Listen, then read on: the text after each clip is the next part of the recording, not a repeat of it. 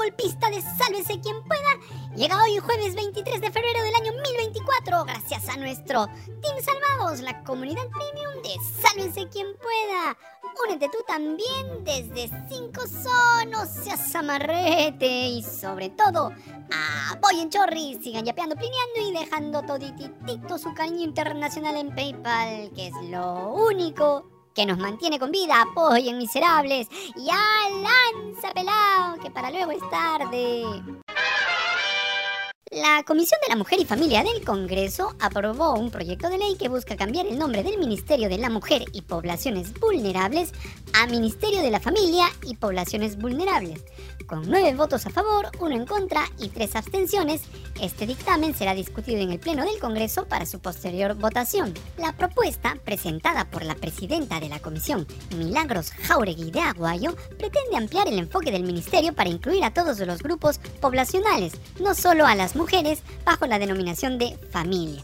Jauregui argumenta que es necesario priorizar a los niños, ancianos, personas con discapacidad y en general a la familia en las políticas públicas del país.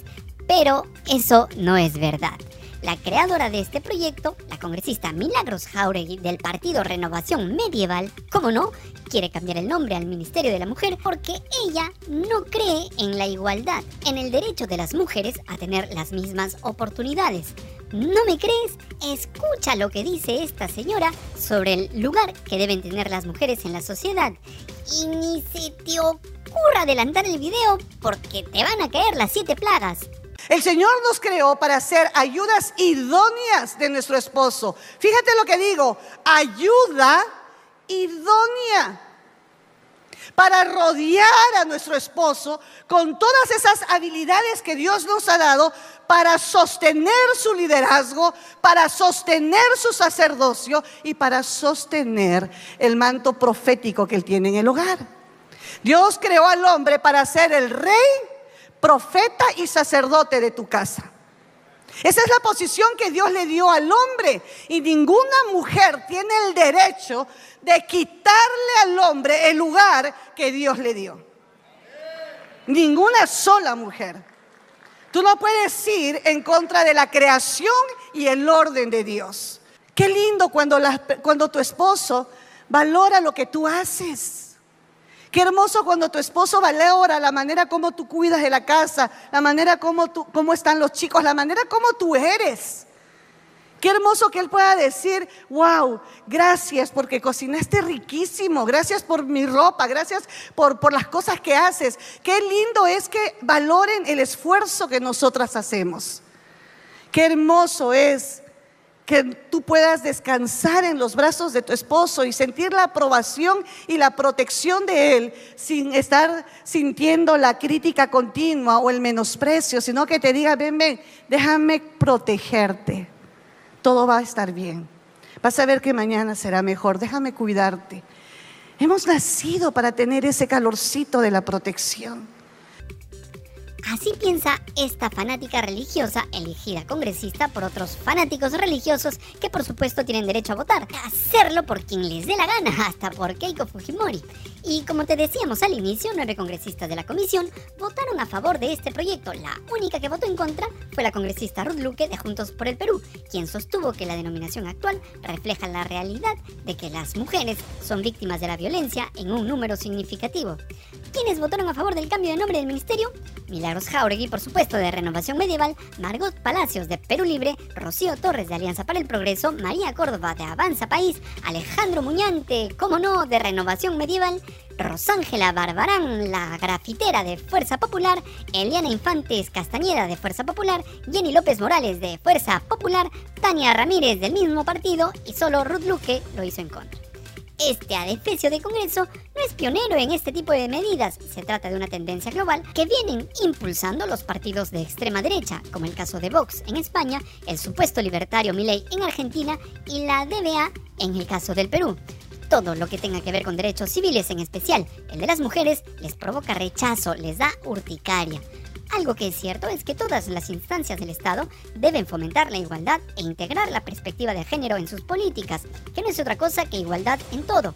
Pero es innegable que existen problemas que afectan desproporcionadamente a las mujeres, como la violencia de género, la brecha salarial, el acceso a la educación y la atención médica reproductiva, solo por mencionar algunos el Ministerio de la Mujer desempeña un papel importante en la promoción de la igualdad de género en la sociedad y en la implementación de políticas para abordar la discriminación y la desigualdad basadas en el género. Esto es algo que existe en el Perú y lo padecen las mujeres a diario. Pero los fanáticos que llegan al Congreso no quieren igualdad, quieren que la mujer siga en la casa lavando los platos y sirviendo a su marido. No vaya a ser que a alguna mujer se le ocurra rebelarse en contra de los mandatos de su Dios. Hablemos ahora de otro tipo o especie de fanáticos. El Fujimorismo salió a explicar o a tratar de traducir las palabras del sentenciado por crímenes contra los derechos humanos y corrupción, Alberto Fujimori. Patricia Juárez dijo que de ninguna manera había un pacto con el actual gobierno. Esto fue lo que declaró. Si se fijan bien, van a notar cómo le va creciendo la nariz a medida que suelta una oración. La si estamos hablando del caso de la señora Boluarte, la sucesión constitucional es la que corresponde. O sea, digamos que el señor Fujimori, cualquier persona, opine en el sentido que el gobierno de la señora Boluarte debe continuar hasta el 2026, en realidad está en lo correcto porque eso es lo que dice la Constitución, eso es lo que se ha aprobado cuando ha venido a juramentado acá en el Congreso. Entonces, no hay alianza. no, hay alianza. En absoluto, no, no hay ningún acuerdo, ningún pacto. Eh, nosotros hemos defendido la sucesión constitucional desde el primer día porque es lo que corresponde, porque es lo correcto. ¿Y en el caso del señor Montesinos? No hay, no hay ningún, digamos, ningún pacto que haya, y eso quiero deslindarlo de manera expresa, clara. Nosotros, cuando hemos tenido que plantear alguna interpelación o alguna censura, lo hemos hecho sin ningún problema y realizamos todas las acciones de control político que tengan que hacerse. Así que por ahí, por favor, absolutamente descartado cualquier pacto o alianza con el gobierno. Ejercemos todos los actos de control político que haya que hacer y criticamos también abiertamente las acciones del gobierno cuando creemos que no están en lo correcto. Y en torno a las Claro, no hay pacto con el gobierno. Por eso miran para otro lado cuando el hermano de la presidenta coloca a sus amigotes en ministerios y hasta en palacio de gobierno. No hay pacto y por eso nunca condenaron ni investigaron la represión que dejó 49 muertos durante las protestas. Ni siquiera apoyaron una investigación contra los presidentes Dina y Alberto. No hay pacto y por eso no tienen problemas en que se nombre como ministros a un par de sujetos vinculados con los cuellos blancos. No hay pacto y por eso aprueban un ministro con cinco denuncias en la fiscalía. No hay pacto y por eso Marta Moyano le dijo a la ex fiscal de la Nación que así como la apoyaban a ella, también apoyaban al gobierno. Sí, claro, no hay pacto. Como tampoco hay un fujimorista a quien se le deba creer cada vez que abre la boca, como Miki Torres, el amigo más íntimo de Keiko Fujimori, a quien le llevaba el papel higiénico a la carceleta. Torres le dijo a El Comercio que la postura de Fuerza Popular es de completa y absoluta oposición al gobierno. Un ciudadano muy bien informado le respondió a Torres y esto fue lo que le dijo.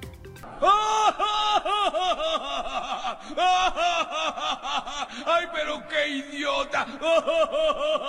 No importa cuántas veces hayan mentido, sigue resultando ofensivo que el Fujimorismo piense, perdón, no piensan, crean que la ciudadanía se va a creer sus cuentos. Les recordamos que para eso ya tienen bastante troles que siguen creyendo que un delincuente condenado por homicidio y corrupción es el mejor presidente en la historia del Perú. Y como para no desentonar, el congresista Jorge Montoya, en lugar de estar jugando con sus nietos, se puso en modo Pedro Castillo y presentó un proyecto de ley que, en buena cuenta, busca tomar por asalto el Ministerio Público, tal como pretendió hacerlo sin éxito el expresidente y como sí logró hacerlo el dictador Alberto Fujimori. El proyecto del tatarabuelo de Popeye tiene la intención de declarar en emergencia y reorganizar el Ministerio Público y propone medidas radicales comenzando por el cese extraordinario e inmediato de todos los fiscales supremos titulares, argumentando que han perdido la garantía de permanencia debido a su conducta y falta de idoneidad para el cargo. Para cubrir esos puestos, temporalmente se sugiere que los fiscales superiores ocupen los cargos, siguiendo un orden de antigüedad establecido por ley. Según Montoya, una vez establecida esta nueva estructura, la Junta de Fiscales Supremos tendrá un plazo de 180 días para llevar a cabo una evaluación exhaustiva del personal administrativo y fiscal del Ministerio Público con el objetivo de separar a aquellos que no sean idóneos para sus funciones. O sea, si lo plantea Castillo es un golpista, pero si lo propone la DBA lo vamos a pensar. Paralelamente en el Congreso se ha sugerido la creación de una comisión que investigue los presuntos actos de corrupción expuestos por Jaime Villanueva, ex asesor de Patricia Benavides. Esta comisión, que estaría compuesta por ocho legisladores, tendría un plazo de 120 días para llevar a cabo sus investigaciones. Si esto se aprueba, ¿ustedes creen que los fujimoristas que manejan el Congreso van a permitir ser investigados? Porque ojo, Marta Moyano podrá tener el carisma de una piedra en el desierto, pero aparece como la operadora de Keiko Fujimori en el Ministerio Público según todo lo que relató Villanueva. O sea que solo van a investigar los fiscales Vela y Pérez y el periodista Gustavo Gorriti. ¡Listo! ¡Nos vamos! Si te gustó este mamarracho de pseudo noticiero, dale like, comparte el video miserable, suscríbete al canal, tócanos la campanita para hacer compinches y sobre todo sigue yapeando y plineando, que es lo único que mantiene con vida este adefesio de programa. Ya, pelao, llévate esta basura de programa y edita rápido, miserable, se hunde el barco.